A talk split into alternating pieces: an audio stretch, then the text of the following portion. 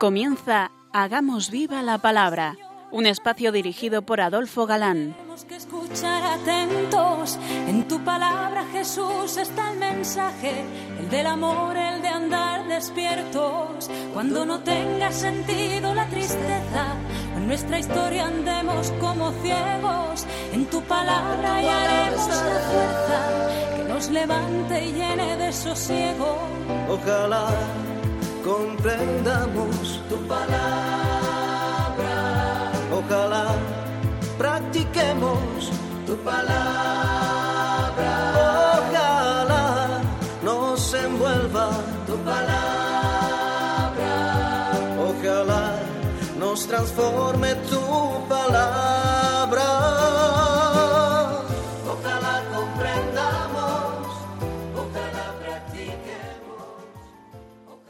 Hola amigos, un día más nos acercamos a la palabra de Dios, que es viva y eficaz, como sabemos, fieles a nuestra cita quincenal con todos vosotros. Aquí estamos de nuevo, Katy, Adolfo, y Ana, dispuestos a pasar este rato en vuestra compañía. Bienvenidos a nuestro programa Hagamos viva la palabra. Llegamos hoy a la sexta emisión del nuevo curso, dedicado al libro del Apocalipsis, que tantas preguntas está suscitando, lo que nos ratifica en su extraordinaria actualidad por un lado y el desconocimiento de su contenido que es profundamente esperanzador. y qué mejor que acometerlo precisamente en este año de la esperanza. Damos un pasito más en el análisis del texto y vamos ahora con la carta a la Iglesia de Filadelfia, la penúltima de este septenario dirigido a las siete iglesias de Asia que representan a toda la Iglesia. Recordad, cuando hablábamos del simbolismo de los números, cómo el número siete significaba eso, plenitud. Ya hemos recordado que el Espíritu Santo aprovecha cuantos acontecimientos históricos vive la humanidad para que, valiéndose de ellos y de su recuerdo, al hombre le sea más fácil entender y creer en el mensaje. Y decimos esto porque en la carta a Filadelfia hay una promesa de que serían guardados los fieles en una hora en la que serían probados los moradores de la tierra, lo que no cabe duda daba esperanza a unos moradores que vivían en una ciudad que ya había sido castigada con varios terremotos y destruida por el que ocurrió en el año 17. Ofrece igualmente como el premio ser columnas de un templo indestructible del que, como leeremos, ya jamás se saldrá fuera de él. En Filadelfia había muchos judíos, pero que al rechazar al verdadero Mesías, al esperado, se convertían de facto en falsos y embusteros judíos, formando una sinagoga regida por Satanás, que así es como la llama, al ser enemigos de Jesucristo, el esperado, de verdad por los auténticos judíos como pueblo escogido. Los cristianos que había allí no eran muchos, y al parecer de bajo nivel, pero muy fieles, hasta el punto de que San Ignacio de Antioquía, mártir del siglo II, alaba esta comunidad cristiana de Filadelfia. Y esta fidelidad extraordinaria ante enemigos como los poderosos judíos, guardando, dice el texto, la palabra. Mediante eso mereció el premio de ser una de las dos únicas cartas, es esta y la de Esmirna, que no reciben reproche alguno por parte de Jesucristo.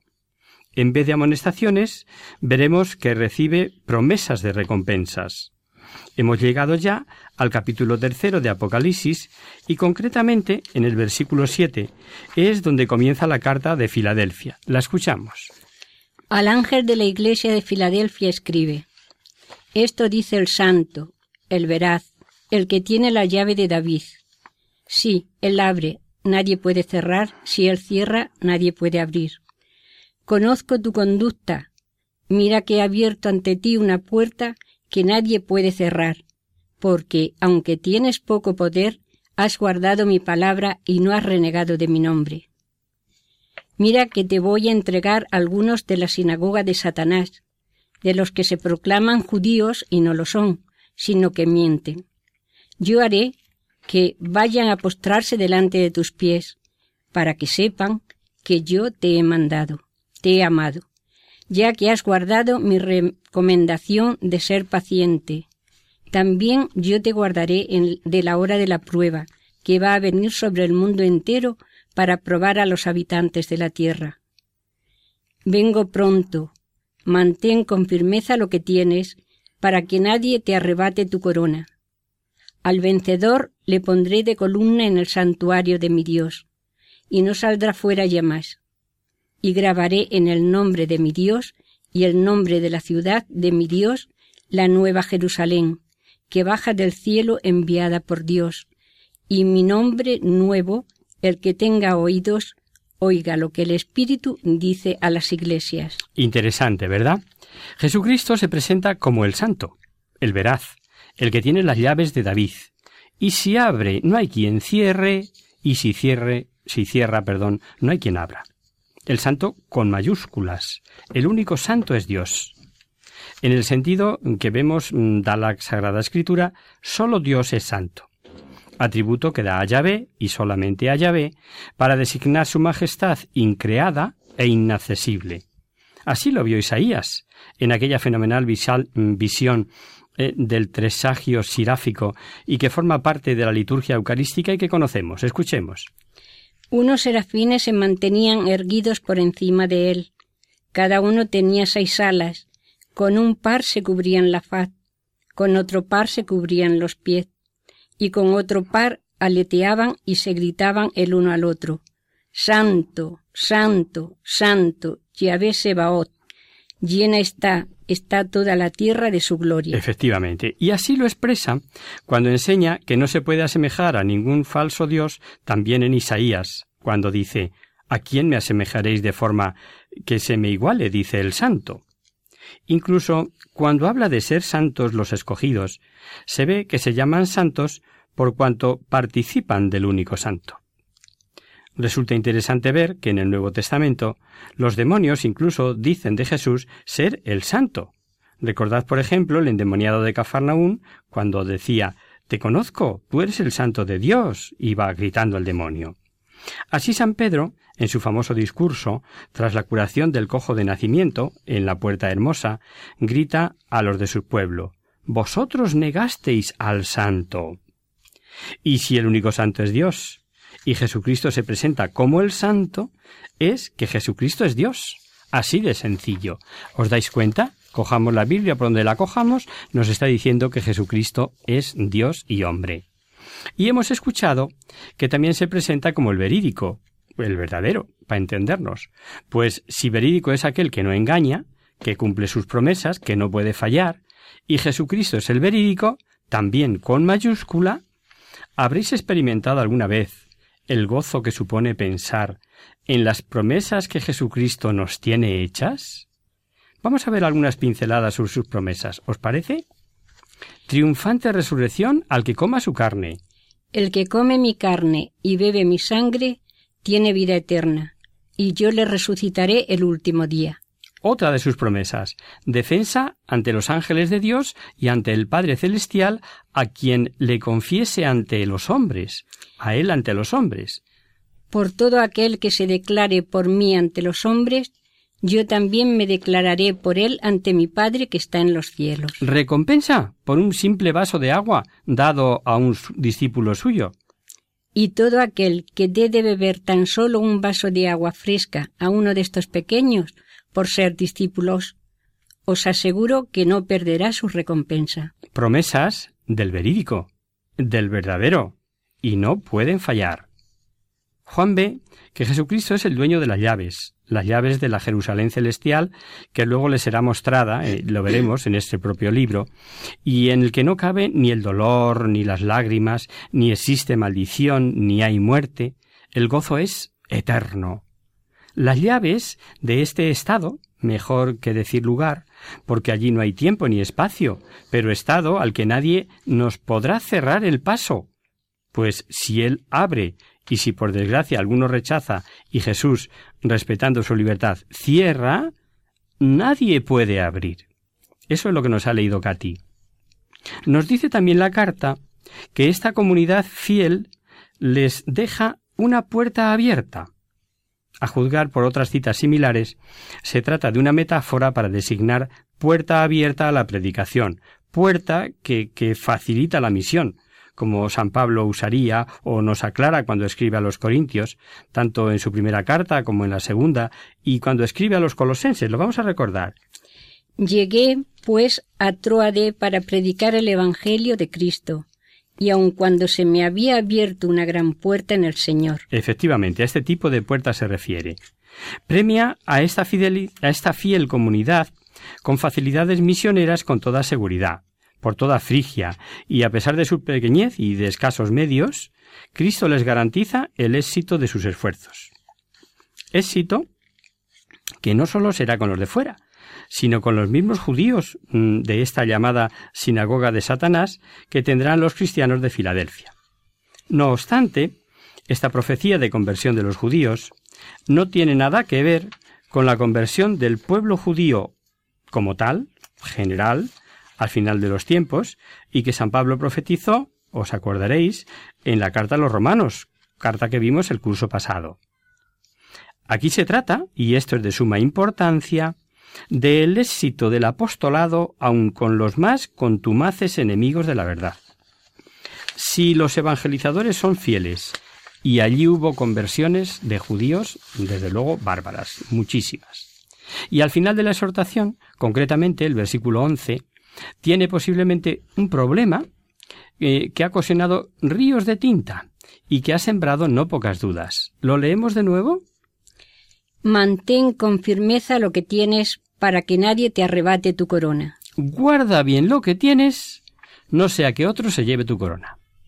El problema de que siendo fieles durante mucho tiempo, se pueda perder el premio y otros, con ser fieles al final, se salven.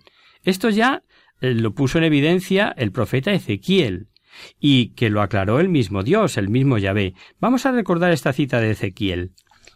En cuanto al malvado, si se aparta de todos los pecados que ha cometido, observa todos mis preceptos y practica el derecho y la justicia, vivirá sin duda, no morirá. Ninguno de los crímenes que cometió se le recordará más, vivirá a causa de la justicia que ha practicado. ¿Acaso me complazco yo en la muerte del malvado, oráculo del Señor Yahvé, y no más bien en que se convierta de su conducta y viva? Pero si el justo se aparta de su justicia y comete el mal, imitando todas las abominaciones que comete el malvado, ¿vivirá acaso? No. No quedará ya memoria de ninguna de las obras justas que había practicado, sino que a causa de la infidelidad en que ha incurrido y del pecado que ha cometido, morirá.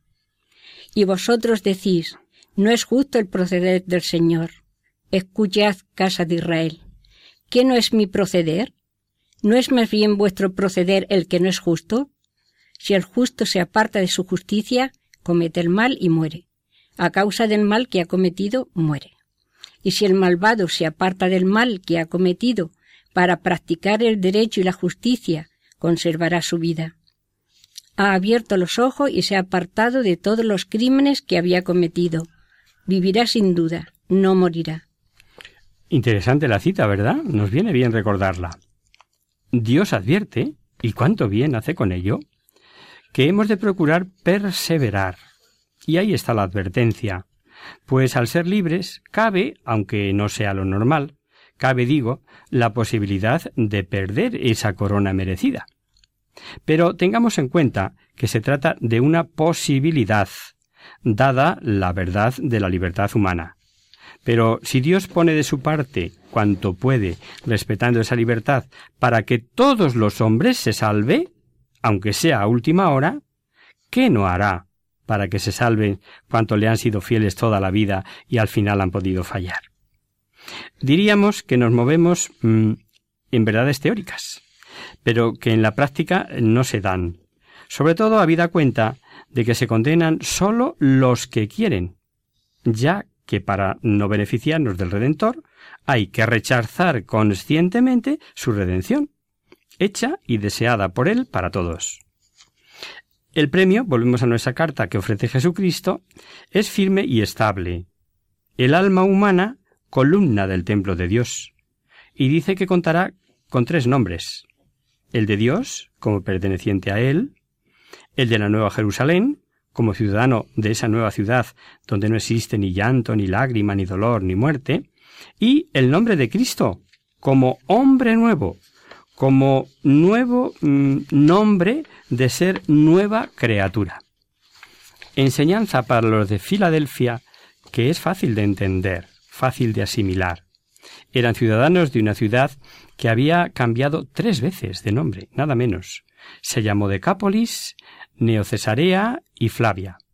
Actualmente la ciudad de Filadelfia de Apocalipsis se denomina Alasevit y parece ser que significa tierra roja, por el color rojo del polvo volcánico de sus tierras. En este itinerario, por el libro del Apocalipsis y en el capítulo tercero, como nos recordaba Katy, hemos llegado a la última de las siete cartas dirigidas a las iglesias del Asia Menor, y es la carta a la Odisea. Es una de las más largas, y mm, os advierto que pueden causar un impacto especial, sobre todo si, pese a tener buenos deseos, no avanzamos espiritualmente, y es oportuna en el tiempo, pues mm, con el comienzo del curso eh, solemos forjarnos nuevos proyectos. Voy a estudiar un idioma, voy a hacer esto, voy a hacer aquello. Incluso con la alimentación. Ahora, pues ya con el nuevo curso haré deporte y dieta sana y a lo mejor eso de voy a ser mejor persona. En la carta vamos a ver que hay una admirable mezcla, pues tiene vigor, energía, amenazas, ironías, ternura, y amor. Sí, sí, amigos, de todo eso vamos a encontrar en esta carta. Impresiona ese presentarse Jesucristo mendigando, llamando a tu puerta para que le abras. Te ama, nos ama y quiere estar con nosotros, sentarte en su mismo trono, y te ofrece su oro para que puedas comprar vestiduras blancas que cubran tu desnudez. Él lo sabe todo y sabe cómo somos, cada uno de nosotros, sabe cómo eres, no como tú crees, ni como otros te vean, sino tal y como eres. Y si pobre, te verá pobre, aunque tú te creas rico, siendo además indigente, miserable, ciego y desnudo. Que de todo eso acusa la carta a los de la Odisea. ¿Y causas? Pues algo que nos debe hacer estremecer la tibieza, la medianía. Si en otras cartas ya hemos advertido que Dios se vale de metáforas de fácil asimilación por parte de los destinatarios, en esta carta, para mejor comprenderla, conviene más que en otras saber de qué va la cosa. Cuando habla de creerse ricos, de oro acrisolado, de cubrir blanco mm, desvergüenzas, eh, de colirios, de vómitos, etc. Mirad, la Odisea sufrió un gran terremoto, y dada su soberbia en cuanto a posibilidades, creyéndose rica, no aceptó ayudas de Roma, únicamente permitió quedar libre de impuestos. Ciudad de bancos y tráfico en oro, tenía cerca de la ciudad unas aguas termales, minerales, templadas, que tomadas sin enfriar causaban vómitos. Poseía una gran industria y comercio, especialmente de un tejido grueso y negro, y contaba con una famosa escuela de oculistas a la que acudían de todo el Asia y usaban un colirio hecho con una piedra especial, pulverizada, siendo este colirio conocido en todo el imperio.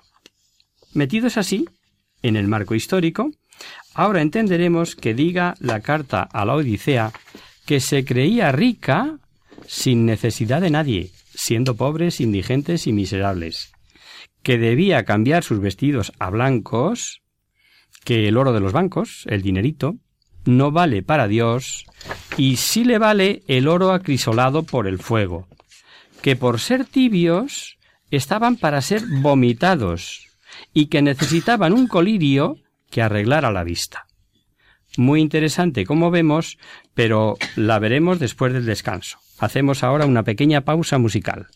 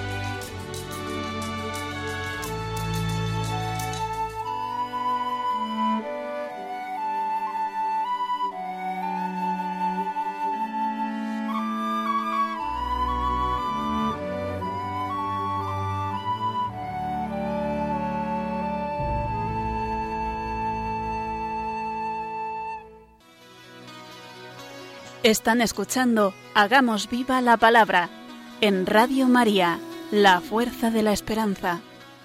Amigos, de nuevo con vosotros tras este breve descanso musical. Os recordamos, queridos oyentes, que sintonizáis el programa Hagamos viva la palabra. Si queréis contactar con nosotros vía correo postal, lo podéis hacer a Radio María, Paseo Lanceros número 2, primera planta, 28024 de Madrid. Y si preferís, al correo electrónico hagamos viva la palabra arroba.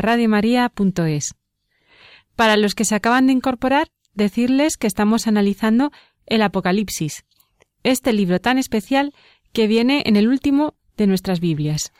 Habíamos adelantado antes del descanso que tanto las características como el marco histórico de la carta a la Odisea la última de estas siete que el autor del Apocalipsis recoge en el capítulo 3. Pero yo creo que lo mejor ya, eh, tras la presentación, es que leamos la carta. Al ángel de la iglesia de la Odisea escribe Así habla el Amén, el testigo fiel y veraz, el principio de la creación de Dios. Conozco tu, conozco tu conducta, no eres ni frío ni caliente. Ojalá fueras frío o caliente. Ahora bien, puesto que eres tibio y no frío ni caliente, voy a vomitarte de mi boca. Tú dices, soy rico, me he enriquecido, nada me falta. Y no te das cuenta de que eres un desgraciado, digno de compasión, pobre, ciego y desnudo.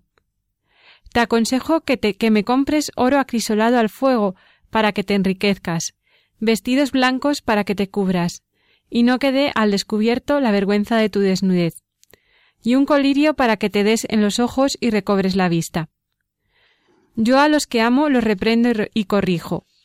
Sé pues ferviente y arrepiéntete. Mira que estoy a la puerta y llamo.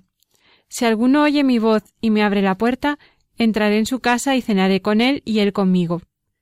Al vencedor le concederé sentarse conmigo en mi trono, como yo también vencí y me senté con mi Padre en su trono. El que tenga oídos, Oiga lo que el Espíritu dice a las iglesias. Se presenta, como hemos visto, Jesucristo como el Amén, el testigo fiel y veraz, el principio de la creación. Amén en hebreo mm, vale tanto mm, como decir firme, que inspira confianza, sin tacha. El así es.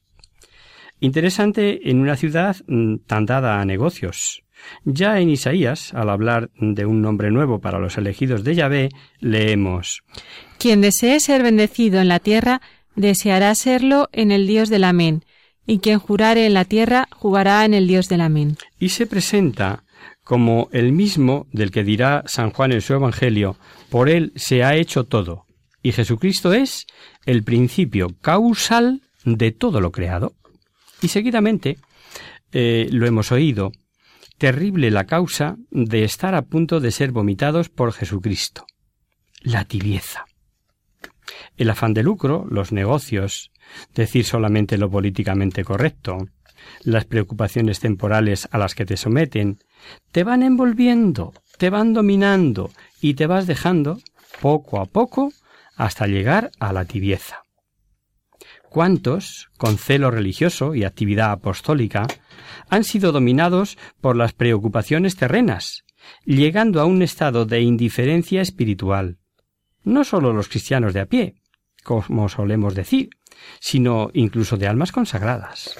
Y lo peor es que en tal estado, al no contar con remordimientos de conciencia, al no sentirse pecador, al no sentirse abiertamente enemigo de Dios, no siente necesidad de arrepentimiento.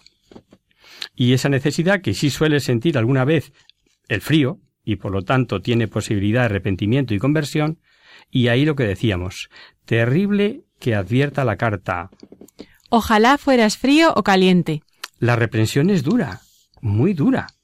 Diciendo ellos ser ricos, su estado de pobreza es tal que les descubre ser desdichados, miserables, indigentes, estar ciegos y desnudos. Tal dureza solo se explica conociendo que Dios es amor. Luego veremos la delicadeza y ternura de lo que sigue en la carta. Pero ahora tengamos presente los distintos parámetros de valores y la diferencia que hay entre lo que yo me creo ser y lo que soy realmente. Te crees rico, dice la carta, y zas, le larga la realidad de lo que es. Razón tenía el Papa Luciani en su momento sobre los tres Juanes, que ya creo que os he contado en otra ocasión, pero bueno, alguno tal vez lo oiga por primera vez. A mí me gustó particularmente cuando lo leí, pues es bastante ilustrativo y recurro a él eh, de vez en cuando, como ahora, que se trata de ilustrar la diferencia entre lo que cada cual somos y quienes creemos que somos. Dice o decía Juan Pablo I. Hay en cada Juan, en cada persona, tres Juanes. El primer Juan es el hombre que él cree ser. El segundo Juan se apoya básicamente en lo que de él piensan los otros, los demás. El tercer Juan es lo que es en realidad, quien es realmente. Y lo explica. El primer Juan es el ese de Jolín, cómo nos queremos cada uno, ¿no? Eh, ¿Habéis hecho la prueba de la foto? ¿De la foto de grupo? Pues si te has hecho una foto en grupo, mm, ¿me quieres decir a quién buscas la primera vez que vas a ver esa foto? Claro, a ti. Y, y es que nos queremos más que nadie. Sucede que solemos atenuar nuestros defectos y exagerar nuestras virtudes. Bebo un vasillo de vino en alguna ocasión, afirma por ejemplo él. Los otros, los de su entorno, en cambio, es que a cualquier hora le ves bebiendo, es como una esponja. O aquello de soy un poco nerviosilla, a veces me impresiono. Menuda impresión. Los que la conocen comentan que es gruñona, vengativa, un carácter intratable. El segundo Juan, como depende de la valoración que los otros hacen de él, acaba descubriendo que todo es pasajero e importa únicamente la verdad, ni exagerar a favor ni en contra, pues más pronto o más tarde queda de manifiesto lo que es. Es el ejemplo del asno con piel de león que se ve respetado. Los hombres y todas las bestias huían, como de un golpe de viento que les quita la piel del león. Hace el mayor ridículo y sufre las consecuencias. Le golpean, ríen de él e incluso le muelen a palos. Y el tercer Juan, dice Albino Luciani, era cocinero de un gran restaurante. Cuando tira las sobras y vísceras de la ternera que guisó, los perros de la puerta comentan Oh, es un gran cocinero, guisa muy bien. Poco después, este Juan pela mm, patatas, guisantes, judías, cebollas, otras verduras, y arroja igualmente afuera las sobras. Y los perros comentan Uy, el cocinero se ha echado a perder. Cada día guisa peor. Pero Juan ni se inmuta. ¿Por qué? Porque es el amo quien tiene que comer y apreciar mis comidas, no los perros. Bravo cual el cocinero, dice Luciani. Yo me pregunto, ¿qué gustos tiene el Señor? ¿Qué es lo que le agrada de nosotros? En verdad que todo aquel que cumpla la voluntad de mi Padre, ese es mi hermano, mi hermana y mi, y mi madre. He ahí quien le agrada. El que hace la voluntad de Dios, mi Padre, que está en los cielos. Y si alguna vez pensáis en el cuantecillo de Juanes, Adolfos, Fernandos o Anas, pensad sobre todo en aquel tercer Juan. Importa aquello que agrada a Dios. Eso es lo que de verdad eres, lo que de verdad somos cada uno de nosotros. Hay autores espirituales que han tomado esta advertencia del peligro de ser vomitados por Jesucristo a causa de la tibieza para almas sin arranque de progreso espiritual, almas que se creen ricas con su misa, sus rosarios, sus obras espirituales, pero que, hechas con tibieza, mm, son hechas sin amor. Y ya sabemos lo que San Pablo decía a los Corintios en su primera carta a propósito de esto. Aunque tuviera el don de profecía y conociera todos los misterios y toda la ciencia, aunque tuviera plenitud de fe como para trasladar montañas, si no tengo amor, nada soy aunque repartiera todos mis bienes y entregara mi cuerpo a las llamas, si no tengo amor, nada me aprovecha. Y luego hace ese hermoso canto al amor, eh, desmenuzando cómo debe ser el amor. Generoso, desinteresado, buscando el bien, no llevando las cuentas del mal, etcétera, etcétera, pasaje conocidísimo. Lo importante es hacer las cosas bien, es hacerlas con corazón. El gran peligro de la tibieza que pone de manifiesto esta carta y denuncia enérgicamente con esa palabra de Conozco tu conducta. No eres ni frío ni caliente. Ojalá fueras frío o caliente. Ahora bien, puesto que eres tibio ni, y ni frío ni caliente, voy a vomitarte de mi boca. Pero mm, el mismo Señor ofrece soluciones. Oro acrisolado, que él ofrece, colirio para hacer crecer la fe, colirio que te haga ver y estar en la verdad, vestiduras blancas, que tapando la desnudez espiritual te llenen de gracia y alegría, olvidamos una cosa, y es que Dios es amor, y Jesucristo es Dios, y como es amor, reprende y castiga para ayudar a la conversión. Esta pedagogía, revelada ya en el Antiguo Testamento con algunas joyas, como por ejemplo mm, del libro de los Proverbios.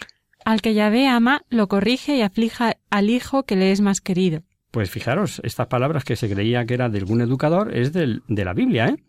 Es del libro de los Proverbios. Esta pedagogía, digo, se digiere con dificultad, como con dificultad puede comprender y aceptar o digerir un niño de tres o cuatro años que su mamá le lleve al médico al que le pinchen con una para él enorme aguja. Y algo digno de ser meditado, a solas, en silencio, durante horas y horas. Por él se ha hecho todo. El dueño y señor del universo, adorado por miriadas y miriadas de ángeles, mendigando suplicando a tu puerta, rogándote que le abras para estar contigo. Estos versículos del Apocalipsis son tal vez los más tiernos del Nuevo Testamento, porque ¿quién mendiga? ¿Y a quién mendiga? Bien sabe él, bien sabe Jesucristo, que mendiga precisamente a indigentes, desgraciados, ciegos, desnudos, así dice el versículo 17. Tú dices, soy rico, me he enriquecido, nada me falta, y no te das cuenta que eres un desgraciado, digno de compasión, pobre, ciego y desnudo. Mm, vamos, mm, para solaz y contento de todos vosotros, queridos oyentes, a leer dos citas tan distantes en el tiempo, como más de quinientos años, y unir al más grande de los profetas, Isaías, con el discípulo amado, Juan. Vamos a leer seguidas estas dos citas, una de Isaías y otra de Apocalipsis. Al Yahvé que ama le corrige y aflige al hijo que es más querido. Es mm, eso efectivamente mm, tiene que ver con lo que acabamos de ver. Pero la que yo te pedía que leyeras es la de Isaías. Venid pues y hablemos. Venid pues y hablemos, dice Yahvé. Aunque fueren vuestros pecados como la grana, cual la nieve blanquearán, y aunque fueren rojos como el carmesí, como la lana quedarán. Y añade Apocalipsis, Mira que estoy a la puerta y llamo. Si alguno oye mi voz y me abre la puerta, entraré en su casa y cenaré con él y él conmigo. ¿Os dais cuenta? Precioso, esperanzador, ¿verdad? El premio, por supuesto, es para la otra vida, sentado con Jesús en su trono, que es el mismo trono del Padre. ¿Recordáis lo que dijo, eh, lo que Jesús ofrecía? Pasa al gozo de tu Señor. El Señor es Dios, y su gozo es, por lo tanto, infinito. Y sabiendo que al decir Apocalipsis es tanto como decir revelación, habréis comprobado que esta primera parte, parte del Apocalipsis, las famosas siete cartas, no es un verdadero Apocalipsis hasta ahora, no es una revelación de lo que ha de suceder hasta la segunda venida de Jesucristo. Juan ha escrito sobre la vida, y la situación de la Iglesia, que aun siendo ya reino de Cristo, está peregrinando hasta la venida gloriosa de su fundador, y aún está y estará sufriendo por el poder del maligno que consigue apóstatas, herejes, arrastrados a la vida de pecado. Y por eso habréis visto que no son las iglesias, esas siete que han simbolizado la iglesia entera las que sufren, sino los miembros de ella, los que pertenecen a ella. Cada miembro del cuerpo místico, cada miembro de la Iglesia, podrá sufrir dolor, penas, angustias, tribulación. Pero veremos próximamente que es un señalado. Y el castigo no ha de tocarle. Hay en, las siete cartas una continuidad en cuanto a doctrina teológica, lo que es Jesucristo, valentía y valor de vivir las virtudes teologales y promesa de bienes eternos por la fidelidad. Estos tres eh, distintivos tiene cada carta. Y estas enseñanzas, a juicio de no pocos autores, animan a no olvidar la doctrina cristiana sobre los novísimos, que parece un tanto olvidada. Ah, que alguno no sabe qué es eso de los novísimos. Pues son los acontecimientos del final de nuestras vidas. A lo mejor os suena más la palabra escatología, pues es lo mismo. Sencillamente muerte, juicio infierno o gloria, o mejor, gozo eterno o sufrimiento eterno. A propósito de las siete cartas, se me ocurre poneros deberes. Bueno, entretenimiento más bien. ¿Podríais alguno enviarnos un resumen de lo que el Señor dice en cada una de estas iglesias y lo que las promete si vencen en las pruebas? Y hasta aquí nuestro programa de hoy. El tiempo es implacable, no da más de sí, esta calurosa tarde veraniega. Por cierto, ¿sabéis de dónde viene la expresión sol de justicia? Ahora os lo cuento, en nuestro apartado de conocer, descubrir, saber.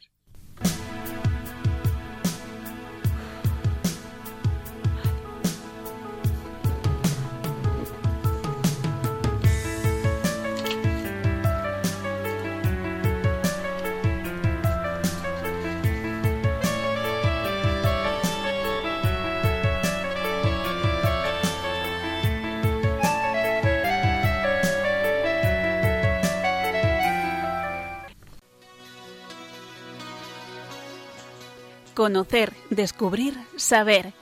En Hagamos Viva la Palabra.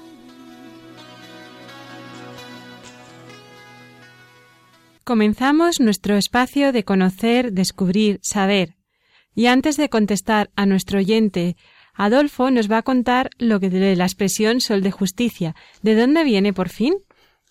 En el verano, al aproximarse el tiempo de los días largos, el calor aprieta sin piedad estos meses de julio o agosto eh, ha hecho calor de lo lindo y a mediodía el sol está casi vertical sobre nuestras cabezas. A ese sol inclemente le llamamos sol de justicia. La expresión incluso la repiten los meteorólogos. Es una frase hecha, es una expresión hecha como tantas otras y que invita a no pensar mucho. Y también es curioso que asociemos el sol in misericorde con la justicia. Sin embargo, la expresión no procede de ahí ni procede de la meteorología.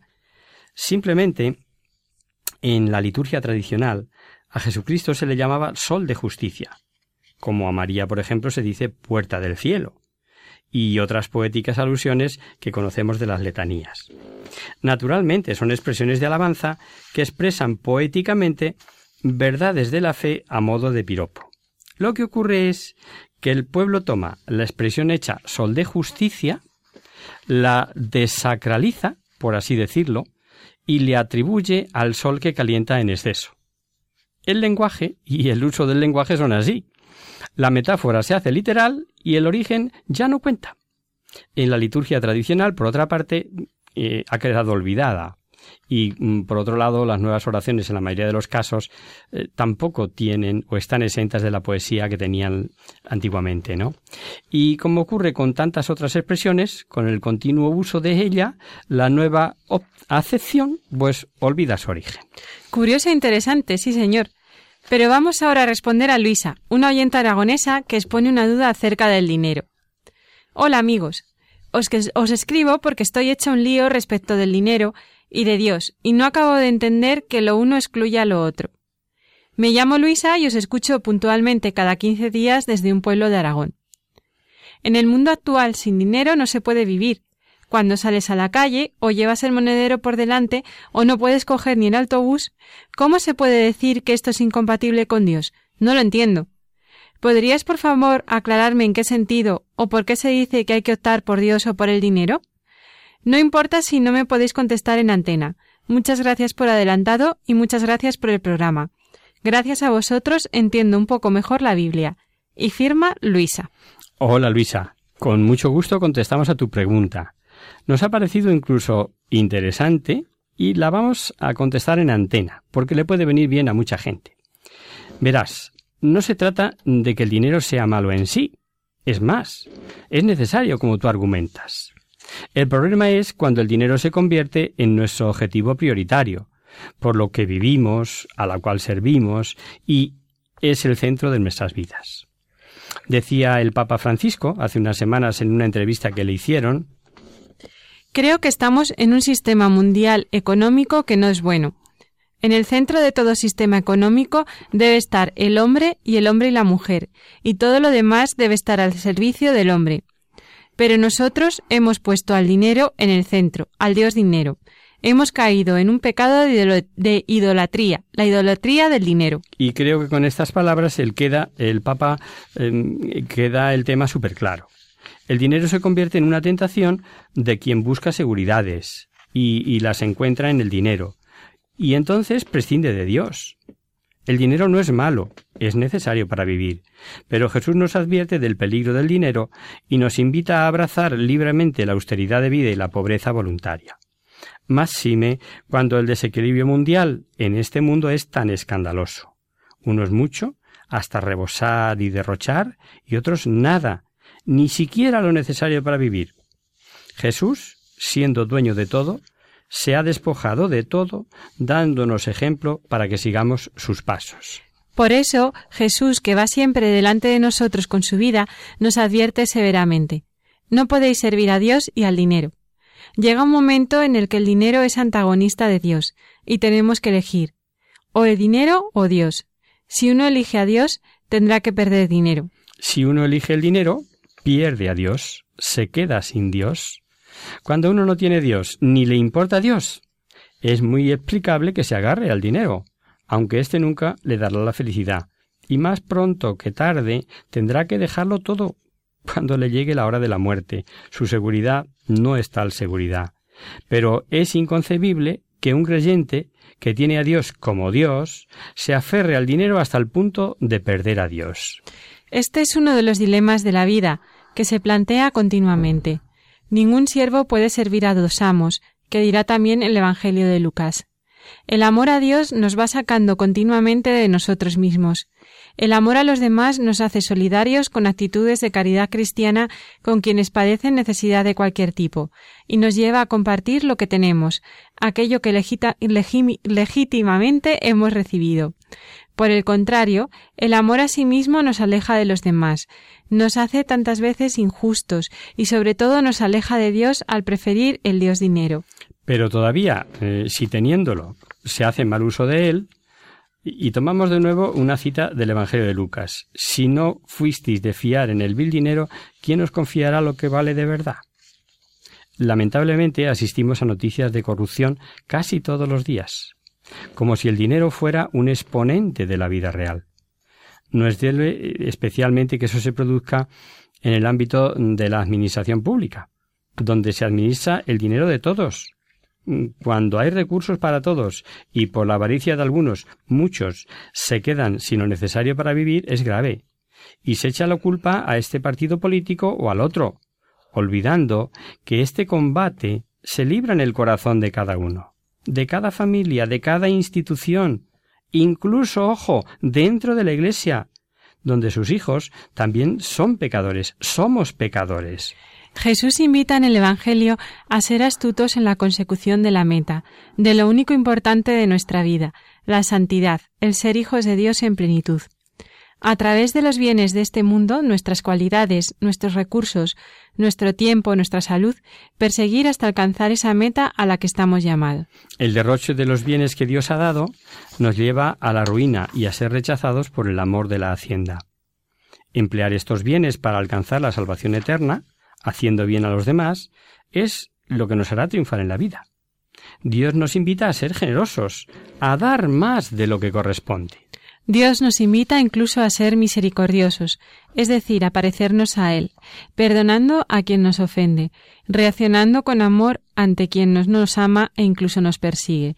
Esta es la generosidad divina y así quiere que hagamos nosotros y que seamos generosos. Dios tiene mucho que ver con el dinero, y donde está Dios, el dinero se emplea de manera apropiada. Donde no está Dios, la avaricia no encuentra límite ni freno. ¿Cómo empleamos el dinero? Cuánto gastamos y en qué. Ese es un test importante para saber si nuestra vida discurre por un buen camino. Y de ello mm, vamos a ser juzgados por Dios, querida Luisa. En fin, confío que estas cuatro ideas, así abuela pluma, puedan serte útiles. En cualquier caso, no dudes en volver a escribirnos si te parece oportuno. Y hasta aquí, queridos amigos, el programa de hoy. Os dejamos con nuestra sintonía y os recordamos que si queréis dirigiros al programa Para cualquier duda, aclaración o sugerencia, participando en el espacio de conocer, descubrir, saber, estamos a vuestra total disposición y encantados de atenderos en la siguiente dirección. Radio María, Paseo Lanceros número 2, primera planta 28024 de Madrid. O bien, si lo preferís, al correo electrónico hagamos viva la palabra arroba radiomaria.es. El próximo miércoles, como sabéis, este programa está el programa que alterna con nosotros, La Tierra Prometida. Por tanto, nosotros nos encontraremos de nuevo dentro de 15 días, si Dios quiere. Con un programa dedicado de nuevo a explicar, despacito y sin prisa, este precioso libro del Apocalipsis. Hasta el próximo día, amigos. Hasta el próximo día.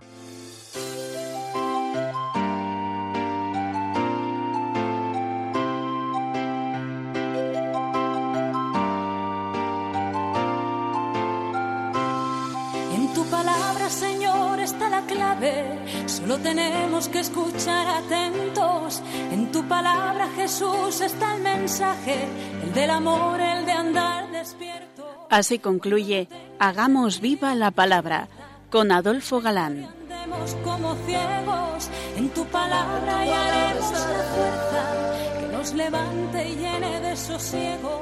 Ojalá comprenda.